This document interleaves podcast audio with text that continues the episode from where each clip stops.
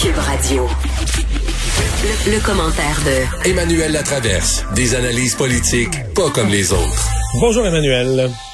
Bonjour. C'est une nouvelle que je sortais hier avec notre collègue euh, Paul Larocque. euh, La, la nouvelle politique de rémunération à Investissement Québec des hauts dirigeants, les sept hauts dirigeants. On a toute une belle logique. Là. On s'appuie évidemment sur ce qui se fait au Fonds de solidarité de la FTQ, des bonnets à la performance, etc., etc. Mais à la fin, monsieur, madame, tout le monde, c'est le chiffre qu'on garde. hein. Oui, et c'est euh, c'est comme si c'est une décision du gouvernement qui se défend, je pense, d'un point de vue rationnel, mais qui ne passe pas bien le test de la réalité dans les circonstances euh, actuelles.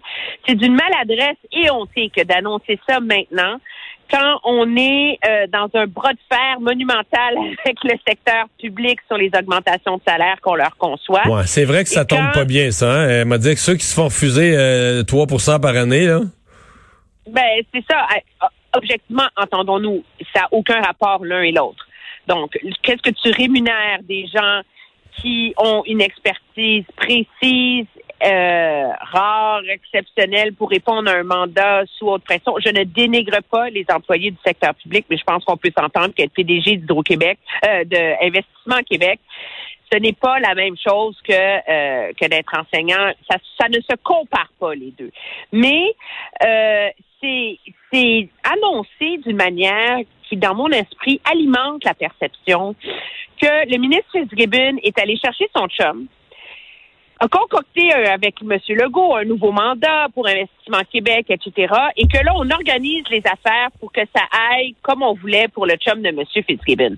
Et ça, et c'est cette, et c'est, et c'est là qu'on voit à quel point on a pris un risque en le nommant là et en contournant les, les façons habituelles de nommer les gens. Puis j'irais plus loin que ça. C'est a, moi, je voudrais qu'on m'explique pourquoi il faut que le PDG d'Investissement Québec gagne plus que le PDG de la Caisse de dépôt. Ah, c'est une bonne question. C'est une très bonne La Caisse question. de dépôt gère nos retraites. Ah, gère un actif infiniment. Hey, gère un actif infiniment plus gros, là. Mais en même temps, le, caisse, le président de la caisse de dépôt, y a- regarde là, les, les- les gestionnaires des fonds mutuels qui gèrent des montants là, de 300 milliards et plus. La caisse est à 360, 370 milliards. C'est gigantesque. Il n'y a pas de mot pour dire combien c'est de l'argent, mais dire, les, les autres gestionnaires de montants comme ça, dans le privé, mais ils gagnent des millions. là. Ils gagnent pas le salaire du président de la caisse de dépôt. Euh, tu sais, c'est... C'est vraiment compliqué de fixer des salaires dans un gouvernement, sauf que là, tu compares avec Il y le a une prédécesseur. incohérence entre les deux. C'est, je veux dire, c'est là, c'est là qu'il y a un problème. Si tu veux défendre le fait que le PDG d'Investissement Québec devrait être payé sensiblement la même chose que le PDG du Fonds d'investissement de la FTQ, je veux bien.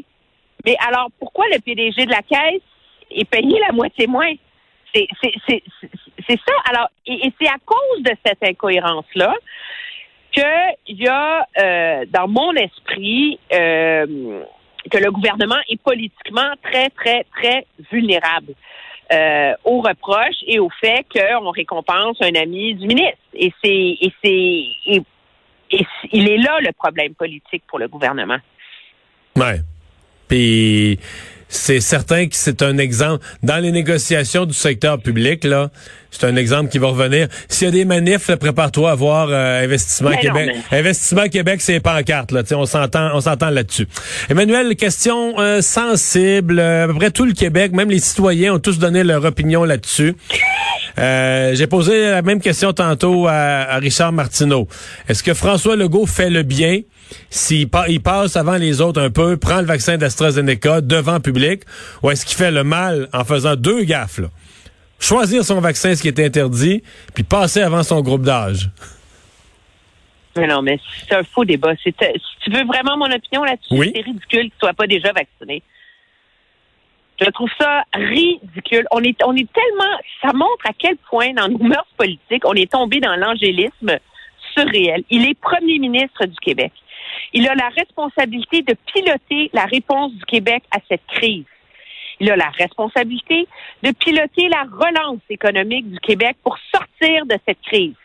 S'il y a une personne au Québec qui se qualifie comme un travailleur essentiel qui devrait être vacciné le plus vite possible, il me semble que c'est le premier ministre du Québec.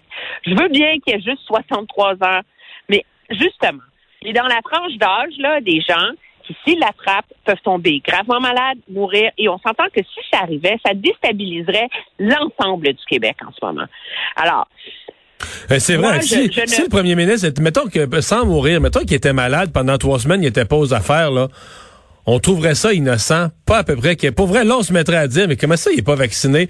Là, c'est un fait divers, mais ça serait plus un fait divers. Moi, je serais le premier à, dire, ben, ça n'a pas de bon sens, là. C'est le premier ministre, c'est plus là pour voir aux affaires, prendre des décisions difficiles, puis tout ça. Parce que pour un vaccin, là, on trouverait ça absurde. On trouverait ça épouvantablement con. Ben non, mais c'est complètement ridicule. Et au même rythme, je comprends pas pourquoi Justin Trudeau non plus n'est pas vacciné, entendons-nous. Dans les tout débuts de la pandémie, rappelle-toi, à la même date l'an dernier, on avait un débat sur le problème que ça posait, le fait qu'il soit en isolement chez lui. Parce que sa femme avait eu la COVID.